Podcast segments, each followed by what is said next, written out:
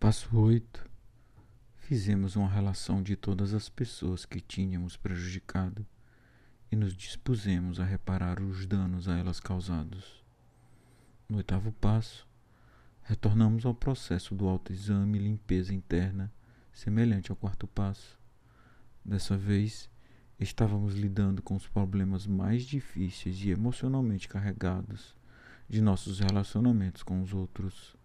A lista que fizemos era frequentemente longa, já que agora víamos que nossos defeitos haviam afetado praticamente todos os relacionamentos que tivéramos. Cada um foi cuidadosamente examinado, até os que datavam da infância. Como outras pessoas, tínhamos sido vítimas da vida sob muitos aspectos. Muitos de nós tínhamos lembranças de carências emocionais ou de termos sido física ou sexualmente molestados.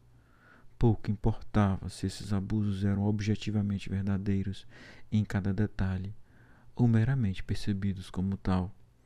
O principal era que nossos sentimentos sobre esses acontecimentos tinham se cristalizado em uma grande amargura contra aquelas pessoas que nos haviam maltratado. Tínhamos também introjetado esse ódio redirecionando-o contra nós, usando nossa autoaversão para justificar não sermos merecedores do amor dos outros, deixando a responsabilidade deles fora da questão. Ao examinarmos essas antigas relações, não podíamos entender por que devíamos reparações a eles. Certamente éramos nós os feridos por esses relacionamentos. Em muitas outras relações, Tínhamos também dificuldades em nos ver como malfeitores. Muitas de nossas experiências pareciam dizer que o poder real estava com os outros. Ficavam me caçando pelos bares, ficavam me procurando. Tentei romper o relacionamento, mas ele e ela suplicou que eu ficasse. Ele e ela me usou, me tirou dinheiro, me feriu mas os passos já praticados haviam trazido uma importante mudança de atitude. O inventário nos ajudara a ver que a raiz de nossos problemas estava em nossos próprios motivos autocentrados e paixões descontroladas. Não importava se fomos vítimas ou algozes, e a maioria de nós era ambos. Havíamos usado as relações perturbadas à nossa volta para nossos próprios propósitos para obter a recompensa ou satisfação doentia, a despeito do que os outros tivessem feito ou deixado de fazer. Nosso próprio papel nesses relacionamentos estava infectado de desonestidade e manipulação de outras pessoas, com voluntarismo e orgulho. Compreendemos que precisávamos perdoar os outros essencialmente pelas mesmas qualidades e atos pelos quais nós mesmos estávamos procurando perdão. Para nosso próprio bem, tínhamos que entender aqueles que pensávamos odiar, a compreensão compassiva que precisávamos para experimentar nós mesmos esse perdão. Não podíamos condicionar esse perdão aos outros, à redenção que tivessem feito, ou a ter corrigido seus erros. Tínhamos que perdoá-los, porque, como nós, eram doentes e aflitos, e presumivelmente não tinham criado um propósito na vida. O problema agora é que tínhamos que examinar a natureza do dano que havíamos causado a outras pessoas e verificar se havia uma maneira de repará-los. O que precisávamos não era de um simples pedido de desculpas, mas da capacidade para ver exatamente como os havíamos prejudicado e como poderíamos repará-los. A perspectiva de procurar aqueles em que cujas mãos havíamos experimentado uma humilhação ou admitir nossos próprios malfeitos aos que haviam sofrido com o resultado deles era intimidante, para dizer o mínimo. Mas, mesmo que não pudéssemos ver como encontraríamos coragem para levar adiante essas reparações, a disposição para tentar era vital ao nosso progresso. Se o medo e o orgulho nos impedissem de tomar essa, esse importante passo em nossa jornada espiritual, poderíamos ir pela vida fora, tentando evitar a multidão daqueles com quem havíamos nos envolvido em relacionamentos mutuamente destrutivos.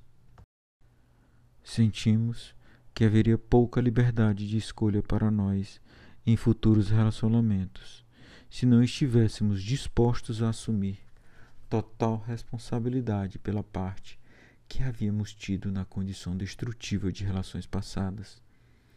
Paramos de pensar apenas no mal que nos haviam feito. Se bem que fosse humano desejar justiça e equidade, estar quites com o mundo, nenhum destruidor, nenhuma vítima, na prática, geralmente nos concentráramos no que achávamos que nos era devido e não no que devíamos aos outros. Agora, era importante sair do estado emocional de fazer contabilidade, parar de tentar equilibrar o balanço ou o score. Independente dos danos feitos a nós, não podíamos mudar outra pessoa. Era apenas nossa própria mudança que estava dentro de nosso poder de controle. A oração da serenidade adquiriu grande significação ao pedirmos repetidamente a serenidade de aceitar essas pessoas e acontecimentos que não podíamos modificar, e a coragem de modificar o que pudéssemos, isto é, com a graça divina e sorte, nós mesmos. Ao considerarmos nossas faltas com os outros, depois de preenchermos a coluna, reparações para nós mesmos, percebemos que devíamos muito aos outros na questão das reparações. Mesmo como vítimas, havíamos causado muito mal, tumultuando a vida das pessoas à nossa volta com a nossa própria doença, por vezes sufocando a possibilidade de encontrarem outras relações honestas. Percebemos que havíamos feito algo trivial do amor, com nossas longas listas de pessoas cujos nomes nem mesmo conhecíamos, roubando-os e a nós mesmos de qualquer coisa autêntica e genuína. Vimos especialmente como nossa desonestidade e enganos haviam levado a todos em nossas vidas a esperar de nós o que não podíamos ou queríamos dar. Fomos mestres em falsas propagandas. Agora, estava ficando mais fácil perdoar os outros pelo mal feito a nós, tal como nos víamos necessitando perdão pelo mal que havíamos feito a eles. Sentimos novas profundezas de humildade ao percebermos quanto estrago havia sido feito e quanto desses estragos nunca poderiam ser desfeitos. Ao nos concentrarmos em nossa parte, chegamos a uma nova compreensão de nossos motivos. Tão frequentemente uma mistura dolorosa de necessidades humanas normais por amor e uma vida significativa, deformada pela dependência em algo feio e prejudicial a nós mesmos e aos outros. Humildemente, voltamo-nos para Deus não sou responsável pelas condições que me criaram, mas estou disposto a tentar ser responsável por mim mesmo. Rezávamos. Ajudai-me a estar disposto a reparar o que fiz a cada pessoa em minha vida. Havíamos fechado a parte deles no livro da contabilidade e feito uma severa auditoria na nossa. Na consciência divina chamada amor, encontramos compaixão por nós mesmos e uma nova percepção de nossa responsabilidade para com os outros como pessoas sóbrias. Durante nossa dependência ativa, tínhamos sido a materialização da doença, infectando a realidade para todos que entravam em contato conosco. Nossa doença espiritual, emocional, mental e por vezes física tinha contaminado até aquelas relações que poderiam ter sido saudáveis. Nosso compromisso com a recuperação, evoluir além do alto interesse da sobrevivência. Queríamos agir com humilde conhecimento do sofrimento que os outros haviam experimentado em nossas mãos e fazer reparações ao que havíamos prejudicado.